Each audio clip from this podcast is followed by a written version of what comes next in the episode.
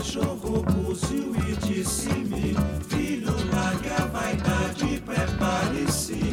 És do povo, és da mata, garanto-lhe. Oxóssi te chama. No rancor me recolho ilúcido. Vejo Oxóssi imponente, que bárbaro. Envolvido em raios de glória.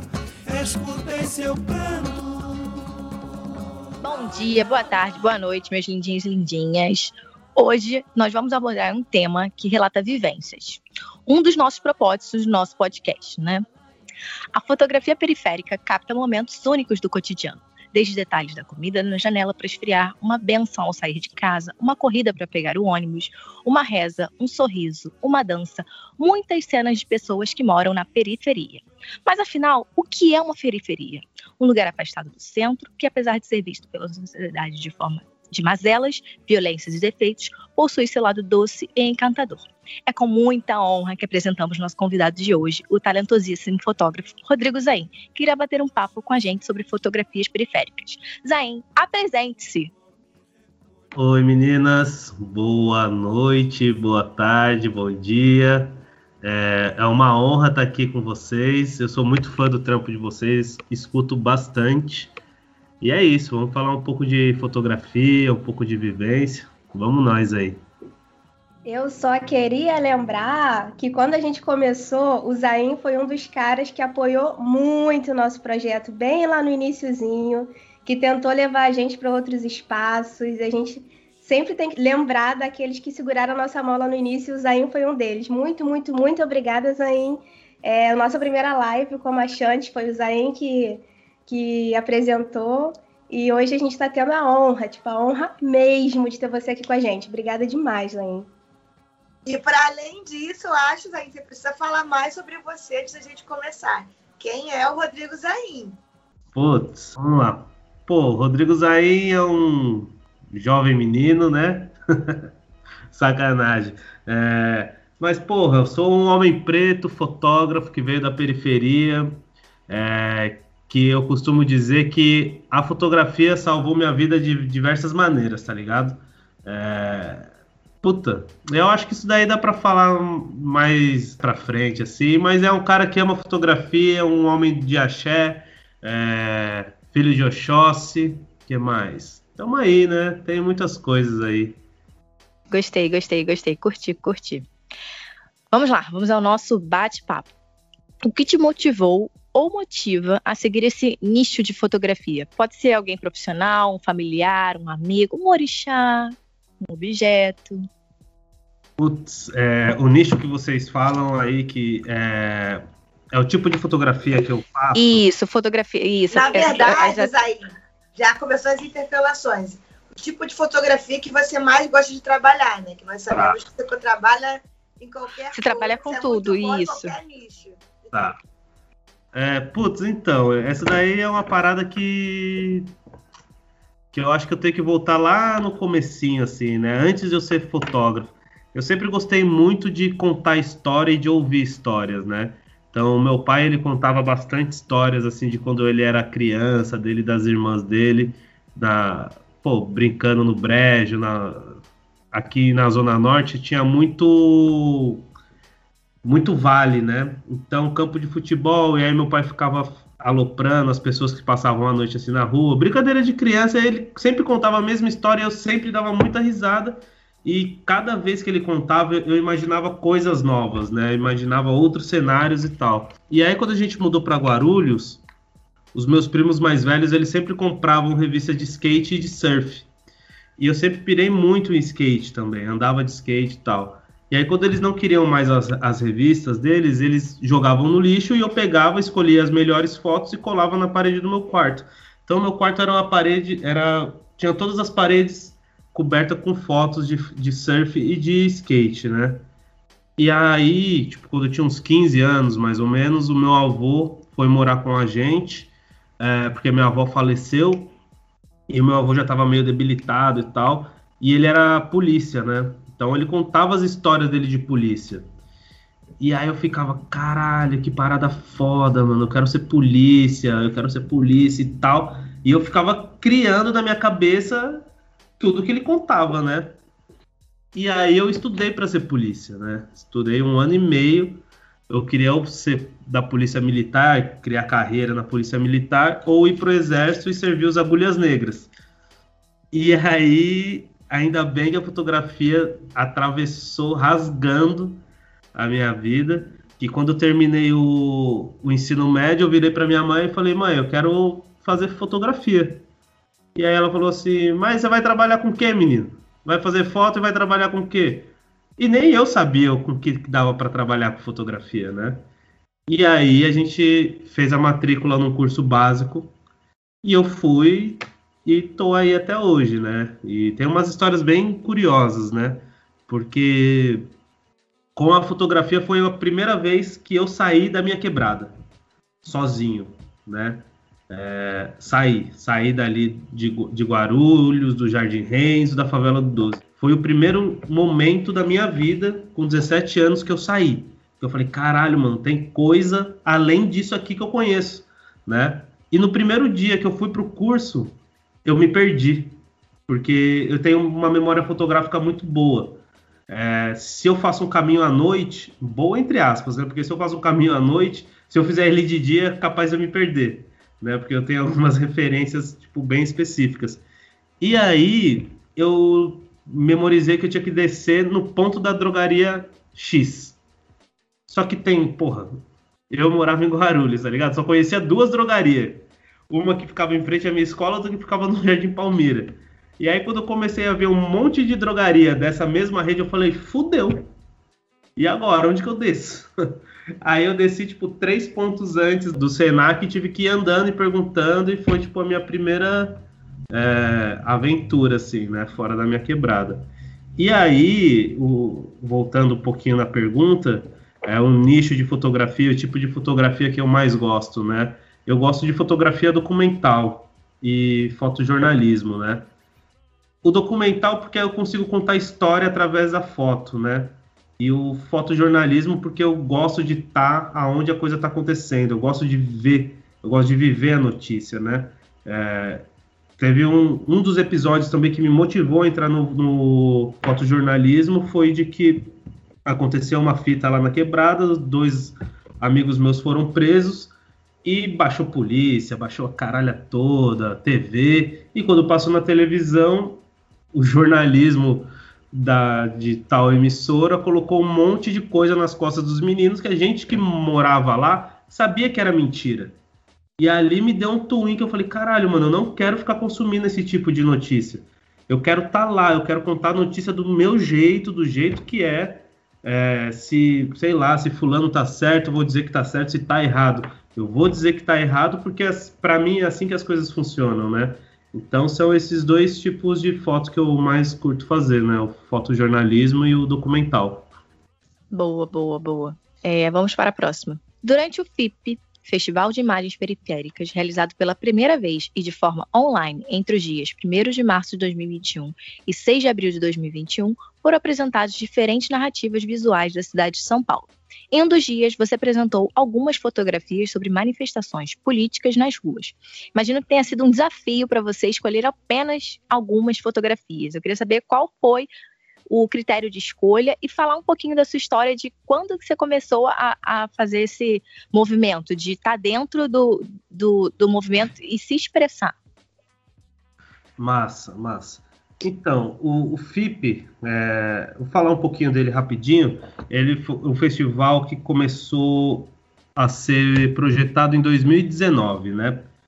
Ia ser completamente diferente, né? Ia ser presencial, mas agora que a gente está em pandemia, eu vejo que o FIP é um dos festivais assim mais democráticos, porque a gente fez uma construção com mais de 30 fotógrafos de todas as regiões aqui de São Paulo, né? E também a maneira como a gente escolheu, é, principalmente expor os, os projetos do, das pessoas que participaram, né? O FIP ele tem a base de cinco eixos: gente, memória, cultura, sobrevivência, morada. E, e aí eu, eu fazia parte do núcleo memória. Então essa memória ela poderia ser qualquer tipo de memória, memória afetiva, memória histórica e tudo mais. E eu, junto com o Jardim, né, eu faço parte do Rua Foto Coletivo, sou um dos fundadores do Rua, junto com o Tércio Teixeira, Jardiel Carvalho e o Felipe Paiva.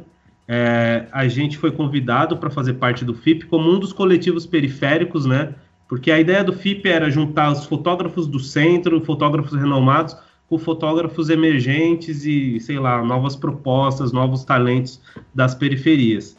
E, e aí a gente ficou com o núcleo Memória, e o Rua, ele tem uma ele tem um histórico desde 2013 de ser um, conhecido como um, um dos coletivos que melhor cobre é, protestos. E aí eu virei para o Jardim e falei, pô, seria massa é, a gente fazer um recorte né, desse período democrático que é bem tenso que a gente está passando.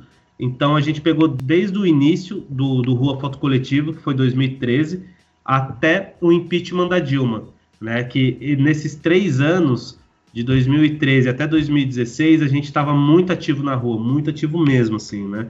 Então a gente decidiu dar o um nome é, desse ensaio de da luta ao golpe. E a gente fez também uma, uma parceria, né? Foi um, um feat, vamos dizer assim, com uma grande fotógrafa é, das antigas já, a Márcia Azul, que foi fotógrafa aí de, do Estadão, de grandes veículos, né? E assim, o processo de edição é muito louco. Eu, eu gosto muito, assim, de editar, né? É, o último protesto que eu fui fazer da esquerda... É... é, uma, é uma... Desculpa, Zen, mas é a parte que você mais gosta do seu trabalho, é a edição? Hum, não, o, o que eu mais gosto é fotografar, mas é assim...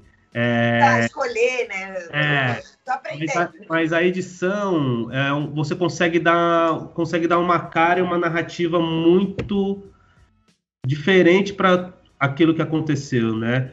Tanto é que os, os grandes jornais e os grandes fotógrafos, sempre atrás de um grande fotógrafo tem um grande editor, que tem um olho que olha aquilo lá e fala assim, porra, essa foto, ela é foda, essa foto ela vai estourar. Então, e aí no último protesto eu fiz mil 1.100 fotos e transformei essas 1.100 fotos em 21 fotos, né?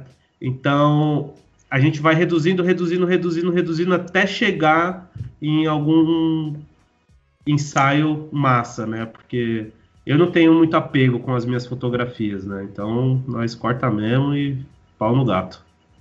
E aí foi isso. Memória que a gente escolheu foi da luta ao golpe. A gente contou de uma maneira bem é, escrachada que foi golpe mesmo, né? A gente acredita que se não, se não fosse a Dilma, se fosse um, um presidente homem, esse golpe ele não teria acontecido, saca? Tem várias, enfim, várias questões aí. Não, acho importante é, você colocar como um homem, né?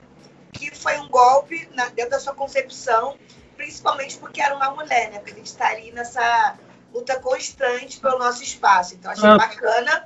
Não foi uma coisa que a gente perguntou para você e você colocar, porque você está nesse rolê com a gente, né? Não, e, precisa disso. E, e, assim, Ivan, é uma parada. É... Que o que aconteceu com a Dilma, pedalada fiscal, todos os presidentes da história desse país fazem e dão pedaladas pedaço. Inclusive, o atual presidente também faz. Sim, e a Dilma ela caiu por muito pouco em relação ao que o atual presidente está fazendo. Né? É, no meu ponto de vista, esse escândalo aí da, da Covaxin é o maior escândalo de corrupção da história do Brasil. E não é nem pela questão da quantidade de grana porque nos governos do, do PT também foi uma quantidade absurda de dinheiro. Mas agora a gente está falando de saúde, a gente está falando de vidas, tá ligado? De vidas, é, é, Muitas vidas, tá né? E tá acontecendo, né? Tipo assim, tá acontecendo agora e, e o tá cara vai fazendo cagada atrás de cagada. Tipo, foi, foi em março que ele fez essa, esse acordo, né? E, tipo, a gente tá em junho, julho, tipo, mano, foi quase ontem, sabe?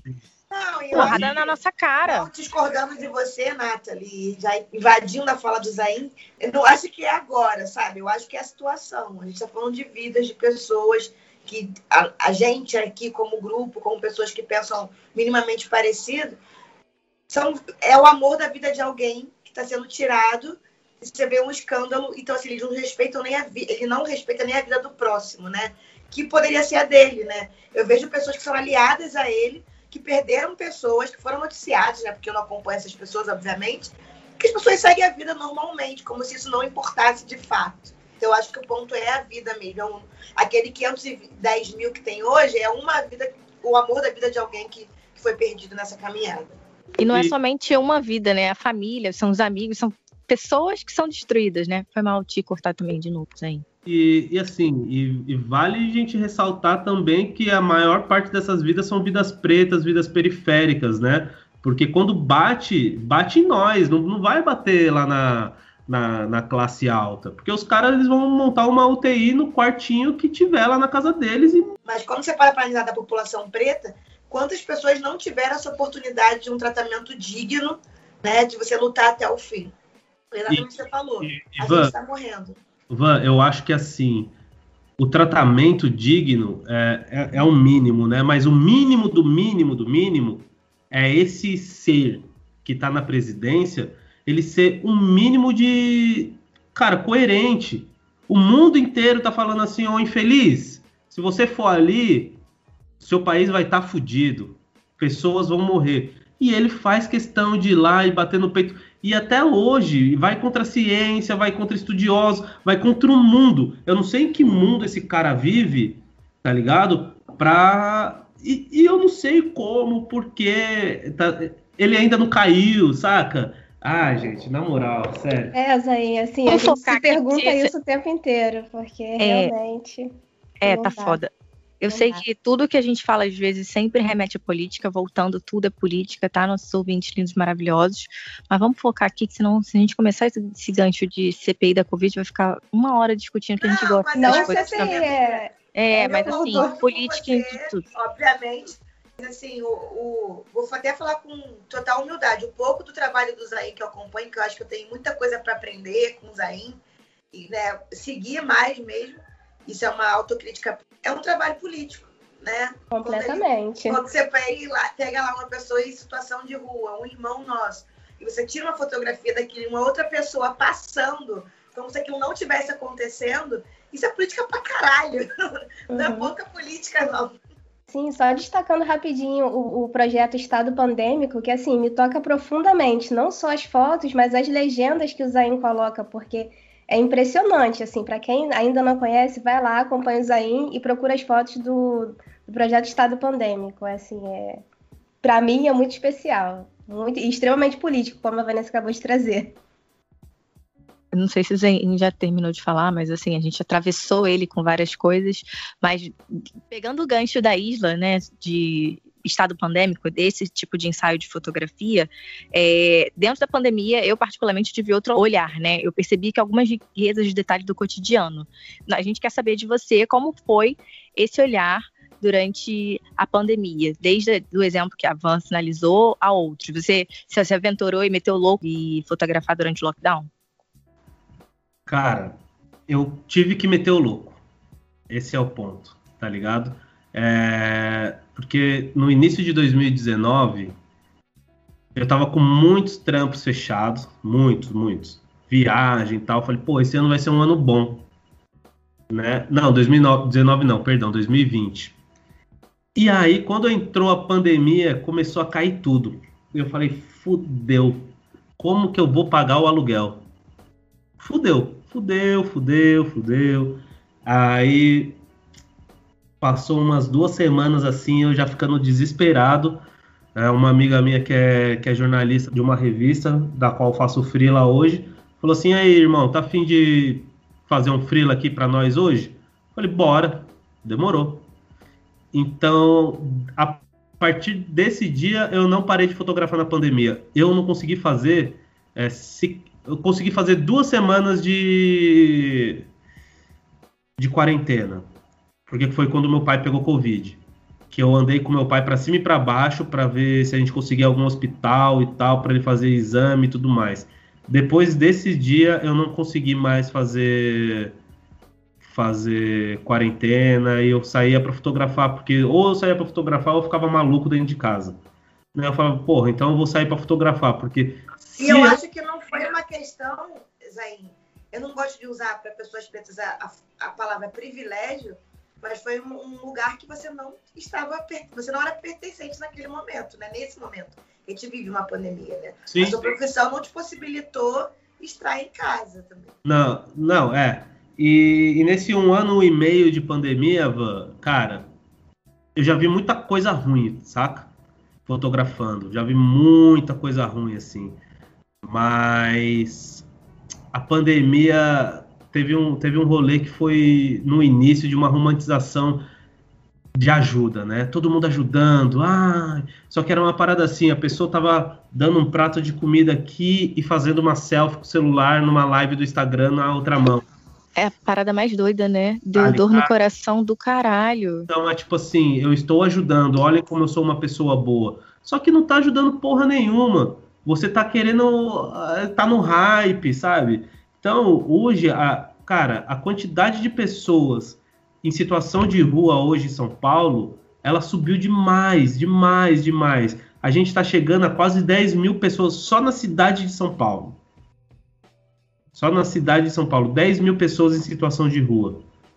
Saca? Esses dias eu estava fazendo uma pauta também em relação à pandemia, o porquê que o Brasil é, não conseguiu é, sair da pandemia, né? Tipo, falou a ah, terceira onda. Para mim, a primeira onda nunca acabou tá ligado? A gente nunca saiu da primeira onda. E aí eu fui pra, pra linha de trem fotografar a galera, porra, se aglomerando para ir trampar, tá ligado? Aí você fala, porra, como que você pede pro povo não a fazer aglomeração, é contra baile funk, os caralho. Só que, mano, milhares e milhões de pessoas se aglomeram todos os dias para ir trampar em vagão fechado e a prefeitura e o governo eles não aumentam a rota, ao, invés de aumentar o fluxo de trem, de ônibus, eles diminuem. Cara, isso não faz sentido nenhum. Então é, é uma política que parece que, que é uma política genocida, saca? Porque é muito doido, cara. E aí eu saí para fazer essa pauta, eu tava andando pelo centro e eu vi um monte de agente, agente da GCM e do Rapa tomando cobertor de gente em situação de rua e jogando água nos caras tá ligado? E aí eu falei, que porra é essa? E aí eu comecei a fotografar. Aí veio o GCM pra cima de mim e falou assim: Ei, garoto, toma cuidado com essa máquina aqui no centro. Aí eu virei para ele e falei: Irmão, não tem que tomar é, cuidado com a máquina ou alguém tentar me roubar se é isso que você está insinuando. Eu tenho que tomar cuidado com vocês, porque olha o que vocês estão fazendo. Essa galera tá em situação de rua, não tem o que comer, não tem onde dormir, e vocês vêm aqui para arrancar cobertor deles, velho. O que, que passa na cabeça de vocês, saca? Aí, e, e, o, e o estado pandêmico, para mim, é só evidenciou mais o que eu já via quase todos os dias na rua, sabe? Só que agora ele é maquiado. Ele é maquiado com, com uma fumaça muito esquisita, uma fumaça de bondade, que não tem bondade nenhuma, saca? Que não tem. Eu faço uma analogia ao Ricardo Salles, né? O ministro que, graças a Deus, cai graças a Deus eu sei, né? Que caiu. Né? Vamos passar tudo que tem para passar enquanto a gente só fala de pandemia, porque é. a pandemia, a gente que tem uma condição minimamente de se cuidar, está se cuidando e tal, mas as, as situações né, dos mais necessitados se afloram cada vez mais. E ninguém tem um olhar para isso. Como você falou, você vai ajudar alguém com uma câmera para fazer uma selfie. Sim, e, e assim, é, pessoas em situação de rua aumentou o, o Brasil voltou para a linha da miséria. Mais de 10 milhões de pessoas no país passam fome. Né? E eu tenho um outro projeto que chama Brasil País Fome, que eu fotografo toda quinta-feira uma feira aqui na rua de baixo de casa. E eu fico indignado com a quantidade de alimento que é desperdiçado. Cara, como que não existe uma política pública para você. E, e, é um, e é um negócio é, que, que dá bom para os dois lados. Dá bom para o feirante, dá bom para os três, né? Dá bom para o feirante, para a prefeitura e para quem vai ser beneficiado. Cara, tem feirante que, que vê um negocinho machucadinho assim, arranca a folha e joga para trás. São sacas e sacas assim, ó, saca de 500 litros até a tampa de alface, couve, de tudo, tomate. Cara, separa uma cota, sei lá, 10% daquilo que você sabe que você não vai vender, separa, porra, abrigo, asilo, creche, tinha que ter um, um programa com, com, controle de qualidade da própria prefeitura e que passasse um caminhão recolhendo tudo isso e fizesse a distribuição. Porque, porra, aí a, a moleque que vai para a escola para comer, porque muitos vão para a escola só para comer, né? E aí quando chega na hora do, do, do almoço, do lanche, eles vão comer bolacha, um suco de caixinha e malemar uma fruta. Tá ligado? E tem. Mano, e aí eu fico indignado, porque eu falo, caralho, a gente precisa produzir tanto? A gente produz para quem? Né? E aí a gente vai entrando em umas outras ondas, outra esfera que você fala, e aí, o agronegócio tá como, né? Comendo solto. Foda. Não, o agronegócio é um dos esquemas, né? Um dos negócios que mais cresceu nos últimos anos. E assim, é uma galera que está forte e a gente precisa ficar muito atento nas políticas dos próximos anos. Porque eles já formaram uma esfera muito, muito consistente aí no nosso, na nossa sociedade. E para quê e para quem, né? Porque Exato. dinheiro isso gera bastante. É. Vamos ver. Vou ficar ligadinho aí nos próximos capítulos do agronegócio, porque tá. tá e e para quem acha que vai melhorar com a saída do Salles, um abraço, viu? Só vai piorar essa onda aí. Enquanto o Bolsonaro estiver no poder, só piora. Não, não tem como melhorar. Então, nós, pessoas como pessoas pretas, como exemplo, né? Eu acho que sobreviver é um ato de resistir. Acredito que tenha muito lance da ancestralidade, principalmente na pandemia, onde muitos lares tiveram perdas familiares, né? Aquele papo que a gente estava tendo antes, de lares, de empregos. Contamos, é, contamos mais ainda com o apoio dos nossos para existir. Mesmo que muitas vezes dentro da nossa própria casa a gente não se sinta seguro, né? O ambiente de comunidade, periferia, está dentro de casa e pode acontecer qualquer coisa. É, eu vou abrir um parênteses para mencionar aqui alguns casos de violência no Rio, né? Crianças que estavam cumprindo a quarentena e morreram de bala perdida, e a gente sabe que essa bala perdida é achada. Eu não vou mencionar porque são muitas crianças, é, é, é muito triste. Fazendo um paralelo com um caso mais recente que teve aqui no Rio de Janeiro, foi a Kathleen, que ela trabalhava numa loja X, famosa, e essa loja tentou, né, é, ganhar dinheiro em cima da morte da, da, da Kathleen. E foi a parada mais ridícula e escrota que o capitalismo fez, né? Enfim, mas fazendo um paralelo de violência policial, um dos fotógrafos que eu curto muito o trabalho, Cecil J. Williams, que em 1968, nos Estados Unidos, registrou as consequências dos protestos contra o massacre de Orenburg, quando os policiais investiram contra manifestantes, né? Eu acho que aqui, recentemente, agora, no semana passada, essa semana, dia 22 de junho, aqui no Brasil, a gente teve uma manifestação do povo indígena é, em Brasília, que houve um confronto policial de bala de borracha. Você falou que capturou momentos de violentos que refletem exatamente os traços da colonização, patriarcado, violência e fome.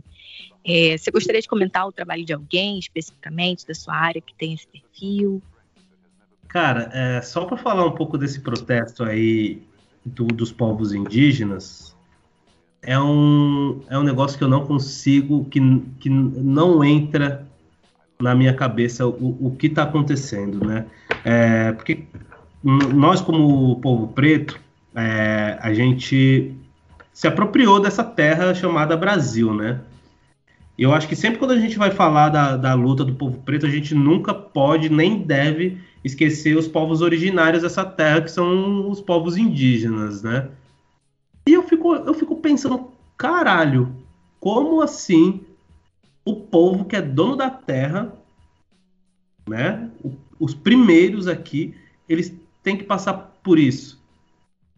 É... Deixa eu, deixa eu é, é, trazer um. Eu vi um meme, e aí eu vou pesquisar para a gente marcar lá quem foi, que fez, né? O autor que era assim, os povos indígenas, eles existiam aqui e chegou os brancos com a Bíblia uhum. e fecharam nossos olhos, os olhos dos indígenas. E aí, quando a gente estava de olhos fechados, eles tomaram nossa terra e nós só ficamos com a Bíblia. Ou seja, eles tomaram a gente é, em prol de uma religião que não era nossa e eles seguiram o baile, né? E eu acho que é assim que a gente é, aspas, muito escatequizado, né? Uma das críticas ao cristianismo, eu acho que é, vai muito pesado nos indígenas.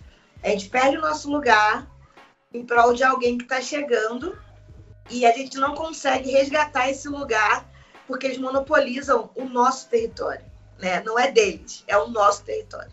Sim, Eu acho vai, que vai de encontro que você está falando. vai muito de encontro também, até porque esses, essas descobertas, né, essas cruzadas que eram feitas no passado, eram movimentos cristãos. Eles viajavam, eles iam conquistar terras para levar o nome de Deus. Esse era o objetivo, entre aspas, principal, né? É, e, e voltando, o Nathalie, falando de do, do protesto, essa violência que a gente viu em Brasília, ela só é a pontinha, pontinha, pontinha assim ó, da lança. Né? Porque o que acontece dentro das terras indígenas é outra caminhada. É madeireiro, é garimpeiro entrando e metendo bala nos povos indígenas, no povo Munduruku, no, nos povos Yano, Yanomami. É, eu tenho um grande fotógrafo que é amigo meu, que é uma puta referência para mim. Quando quando eu comecei a fotografar, eu falava assim: caralho, eu quero fotografar igual esse malandro. Porque eu olhava as fotos dele e ficava: caralho, ele é muito bom. É o Anderson Barbosa. Ele tem um, um, um trabalho com os povos indígenas, com os povos, com, com o povo Munduruku, incrível. Ele passou acho que seis anos entre indas e vindas, é, retratando o cotidiano e a luta desse, desse povo, né? E né, numa dessas, dessas investidas dele fotográfica, ele teve uma mão que ele estava lá no, no, meio da, da selva, da mata, caçando com os índios, quando de repente eles começaram a ouvir um, um barulho de garimpeiros. E os indígenas foram para cima. Pegaram os garimpeiros, deram um sacode, porque tem que arregaçar esses malucos. É poucas ideias, tá ligado? Ô, na moral, você vem, você entra na minha terra, você quer roubar o que é meu, você quer matar o meu povo, você vai trazer doença para cá? Na moral, filho, eu vou te matar antes. Eu penso assim. Eu acho que a gente tava precisando, a gente precisa muito mais disso, tá ligado? Porque é, um, um, um, outro camarada meu ele fala que a chibata foi muito bem dada, porque ela não foi só física, ela foi mental, ela foi psicológica. Ela conseguiu acertar de um jeito que acalmou, domesticou, tirou a raiva do povo e só trouxe a indignação, mas a indignação sem raiva. É, a indignação sem raiva ela não é nada. Ela só é indignação, é sua. Mas quando tem a raiva, aí as coisas mudam, né? E é, um, e é uma das outras grandes críticas que eu tenho desses protestos que estão acontecendo, porque, na moral, 500 mil vidas se perderam, foram mortas. Não dá para fazer um protesto e acabar com ciranda, acabar com carnaval, com marchinha, fora Bozo, empurra que ele cai, cai o caralho.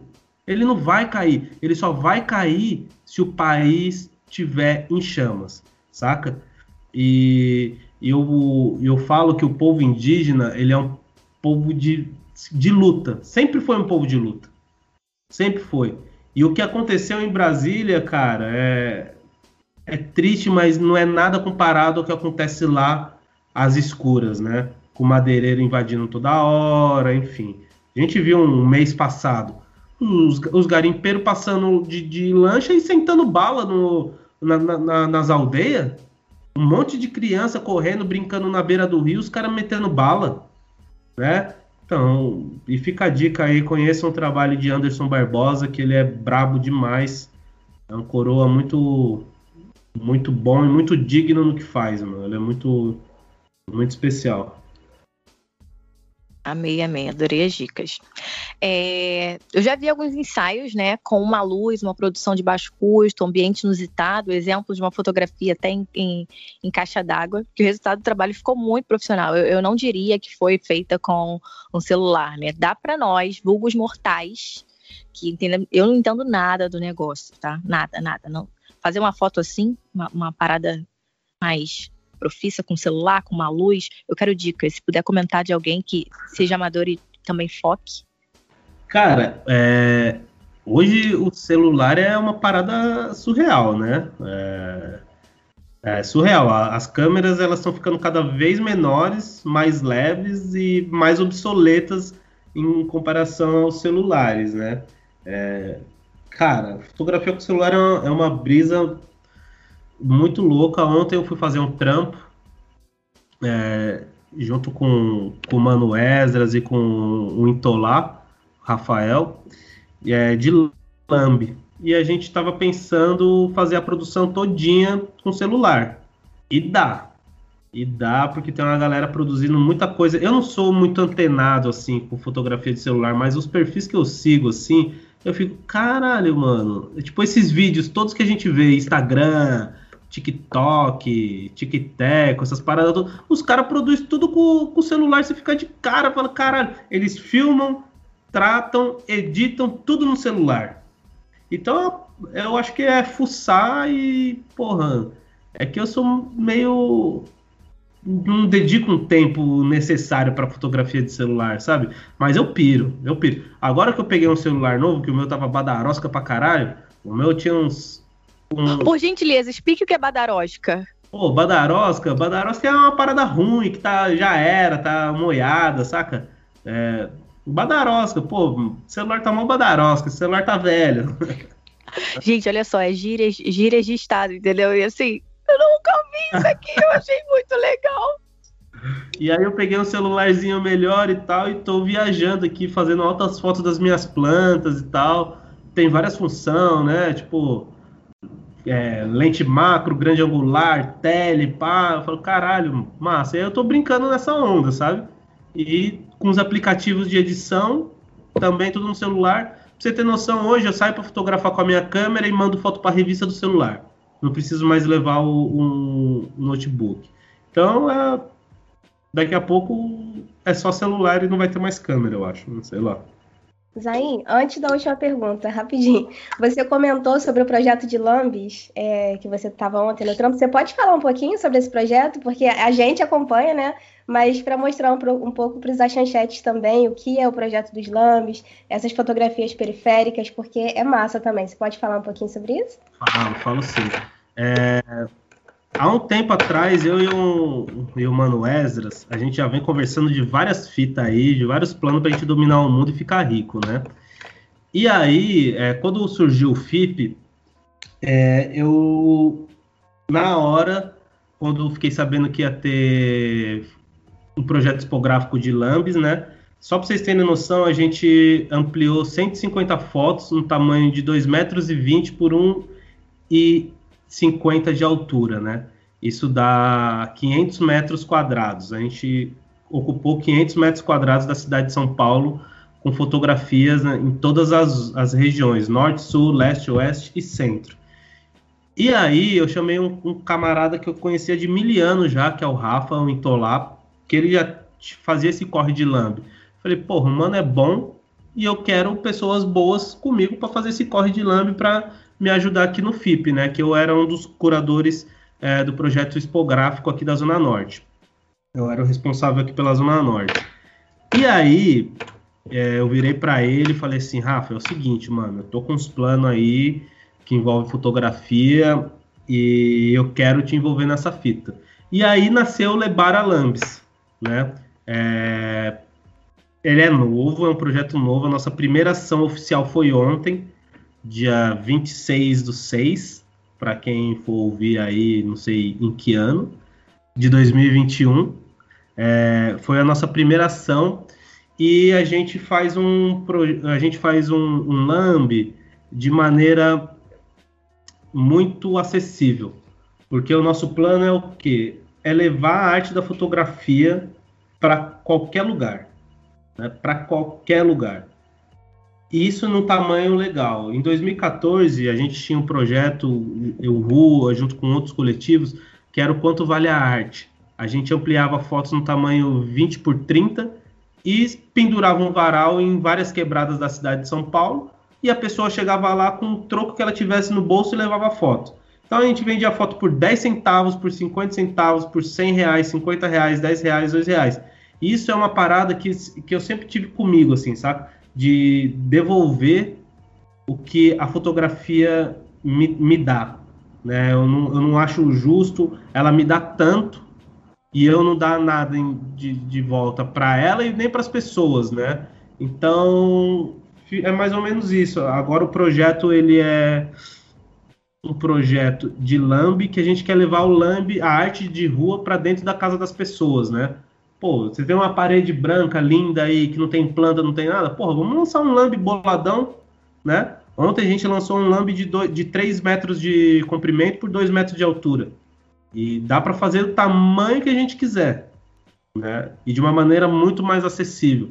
Vai imprimir uma fotografia nesse tamanho para você ver quanto que custa, né? Então a gente está querendo pegar o, o que é da rua e levar para dentro da casa das pessoas, né? Uma fotografia, uma arte marginal para dentro das casas com uma qualidade foda. E é isso. Então aí, foi a nossa primeira investida, foi lá em Suzano, numa quebrada lá de Suzano. Foi bem massa. Pegando a sua pegada né, de quebrada, na sua visão enquanto artista, com o intuito da valorização da cultura local, qual seria a sua maior contribuição que você pode oferecer para a comunidade periférica? Qual o seu maior desafio para levar adiante essa contribuição? Cara, eu acho que é, como eu falei, devolver o que a fotografia me dá. Eu não acho justo nem, sei lá, nem honesto eu fotografar uma ocupação por cinco anos e não dar nada em troca para esse povo que, que mora lá, sabe? Eu não, não acho justo, porque eu só tô chupinhando os caras. Tô fazendo meu nome, tô tirando boas fotos, posso ganhar prêmio, fazer matéria, mas e aí? O que, qual que é a minha devolutiva para eles, né? E aí, nesse processo todo, é, a gente fez um. A gente deu um ano de fotografia para o pessoal de ocupação do Cambridge, né? Nós do Rua. A gente fotografava a reintegração de posse, então a gente passava todos os momentos com essa, com essa galera da, de ocupação. Reintegração de posse, quando eles iam ocupar o cotidiano, festa, tristeza, alegria, a gente passava todos os momentos junto com, com esses moradores. Só que aí teve um, um momento que eu virei para os meninos e falei assim: Porra, mas e aí, o que, que, a gente está dando de, de, de retorno para essa rapaziada? Bora fazer uma oficina? E aí a gente fez uma oficina. Um ano, todo sábado, a gente chegava lá às duas horas da tarde, ficava até às seis com, a, com o nosso equipamento. Porra, pensa, 15 moleque, molecada assim, ó, braba. Pegava as câmeras e saía fotografando a ocupação. Eram quatro horas de, de oficina. E aí no final do ano, no final da ocupação, a gente pegou as melhores fotos que a gente sempre pedia para eles pensarem em ensaios, né? A gente sempre gostou de não sair fotografando aleatoriamente, então pensa no que você quer fotografar e tal. E aí no final dessa oficina a gente montou uma exposição cabulosa, foda com a foto de todo mundo que participou pelos 15 andares da, da ocupação, né? Então foi, porra, foi um dia de festa, assim, os corredores ficavam lotados, todo mundo, olha, olha eu aqui, olha eu não sei o quê, papapá, papapá, Foi uma parada muito foda que, tipo, é, poderia ser um, um, momento ali só de recreação, mas foi um primeiro contato com a arte para muitos ali. Tinha muita gente talentosa pra cacete naquilo. Porra, umas meninas de 10 anos, você falava assim, caralho, a menina tem 10 anos e fotografa melhor do que eu. Olha o que ela enxerga. Eu tô aqui há 3 anos e eu não enxerguei isso. Por quê? Porque ela é o cotidiano dela. Ela tá ali todos os dias, né? E para ela é uma coisa normal. E quando a gente olha, você fala, caralho, olha a delicadeza disso, olha a potência disso. Né? E eu acho que é isso, é, é devolver de alguma maneira o que a fotografia me dá. Seja ela em exposição na rua, oficina, de alguma maneira a gente tem que devolver. Antes de agradecer ao Zain, eu queria. Eu já falei aqui algumas vezes o trabalho que a Isla vem fazendo sobre edição. Né? A gente mudou bastante o formato do, do podcast da segunda temporada. Agradecer especialmente a Nathalie nesse momento, porque eu acho que as fotos estão muito bacanas, assim. Eu vejo que a Nathalie tem estudado os temas e trazido para a gente o melhor do que cada convidado pode trazer. E agradecer ao Zain pela disponibilidade, como a Nathalie já falou, mas principalmente por trazer para a gente um lado da fotografia que é nosso, sabe? Eu acho que o Zain está trazendo a gente dentro do nosso contexto social. Eu acho que. Eu acho não, eu afirmo que é, estar entre os nossos nos impulsiona a seguir. Então, Zain, muito obrigado pela sua participação, pela sua fala, pelo seu trabalho, por ter a consciência, né, que eu não posso obrigar ninguém, né, quem sou eu, mas a sua consciência de devolver para a sociedade aquilo que você, de certa forma, é, trabalha a partir dela, Né? Eu acho que você é um cara fantástico, você é um cara foda. Eu não me vi, não me vejo numa manifestação fotografando a Andressa, né, sendo é, escorraçada, e você estava lá para fazer isso pela gente.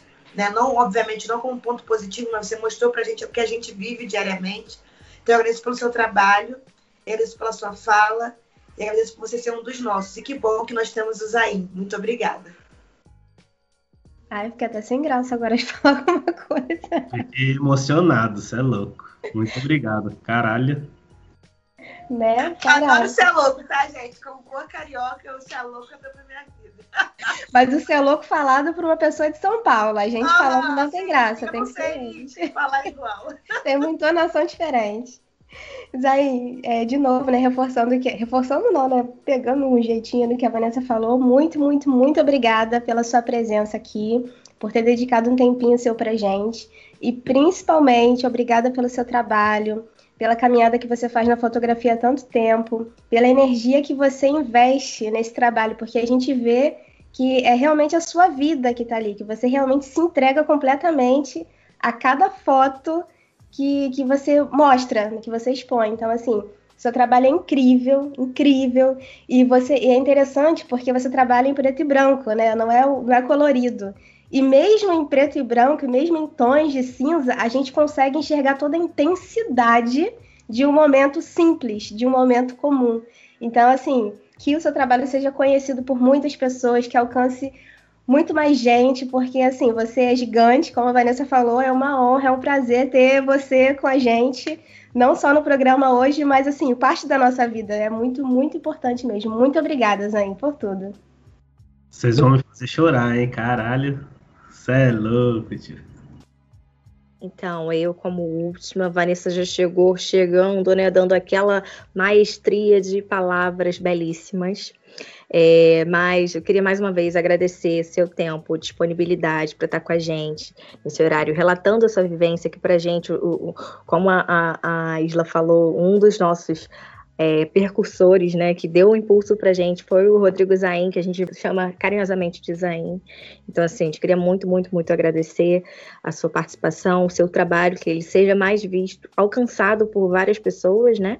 Vejam esse trabalho belíssimo. E é isso, né? Temos que falar. Hum, de verdade, assim, quando a Isla ela me mandou a mensagem, eu falei, caralho, fudeu. Cara, vou estar de frente com essas três minas braba o que que eu vou falar, sabe? E, é muito, e é muito massa, cara. É, é muito gostoso ver é, o crescimento e a evolução que vocês estão tendo, assim, porra, cada episódio tá cada vez mais massa. Eu fico honradíssimo, de verdade, é, de estar tá fazendo parte dessa, dessa trajetória aí braba demais das Achantes. E para mim é, porra, é só alegria, né? E eu queria falar uma paradinha antes, né? Porque eu me recordei aqui. É, eu, há um, muito tempo atrás eu falei que a fotografia, que a arte, ela é muito mais forte do que um fuzil. Ela faz um estrago, ela faz um arregaço muito maior dependendo de quem a usa, né? E eu acho que eu tô nessa caminhada para isso, sabe? Para fazer um arregaço com esses filhos da puta tudo aí, sabe? É, mostrar a real face deles. E a minha missão vai ser essa até o meu último dia de vida, assim, até o meu último dia que eu consegui fotografar. E, e eu quero fotografar, eu não fotografo para que todas as pessoas e para que muitas pessoas vejam, sabe? Eu fotografo para que o nosso povo enxergue, sabe? A minha missão, o meu rolê que eu coloquei na minha vida é assim, eu quero que o povo preto enxergue o mundo com outros olhos, sabe? Com, com que eles a, possam acreditar, que eles possam conseguir também ser fotógrafo, ser artista, ser o que eles quiserem, mas também é, que eles vejam a realidade sem maquiagem nenhuma, né? Porque maquiagem é foda, ela te engana, te seduz, te leva pro buraco. Então, esse é o, é o meu rolê. Obrigado, viu, meninas, pela oportunidade e pelo espaço de fala aqui. Obrigada a vocês aí. Eu tô achando muito bacana a gente conhecer mais dos nossos, assim, nessas entrevistas e Porque você vê a pessoa, né? Tipo, eu conheci o Zain, já bebi com o Zain. E aí você vê a pessoa falando sobre o trabalho dela, sobre a vivência dela, é, é um, é um know-how. É outro rolê, é outro. Né? É um negócio que mexe com, com as nossas emoções, assim, de verdade. E, e para quem escuta vocês aí toda semana, toda vez que sai um episódio, tá aqui cara a cara sendo entrevista, você é louco! é louco! Então, temos um podcast?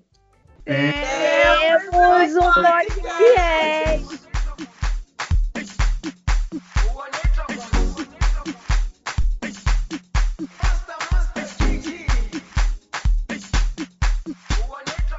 A dica de hoje é o vídeo no YouTube Memórias de um Tempo de Luta. Representa um diálogo do Festival de Imagens Periféricas de São Paulo sobre memórias entre os profissionais. Ele relata as vivências dos profissionais Rodrigo Zain, Alain Cunha, Léo Brito, Yara e Márcia Zoet, o relato de suas vivências e as memórias que as fotografias trazem. A outra dica é o videoclipe Favela MC Cabelinho Participação Felipe Rett contra através dos versos que a favela não possui somente o lado violento, como a grande mídia relata. Pelo contrário, um povo que trabalha muito e faz valer o esforço. Um dos trechos. Ô sorte, falo de vida, não falo de morte. Infelizmente, o povo que está pagando imposto financia sua própria morte. Fecho com o certo, é a verdade. Na pureza, sem maldade. Teu julgamento não me define.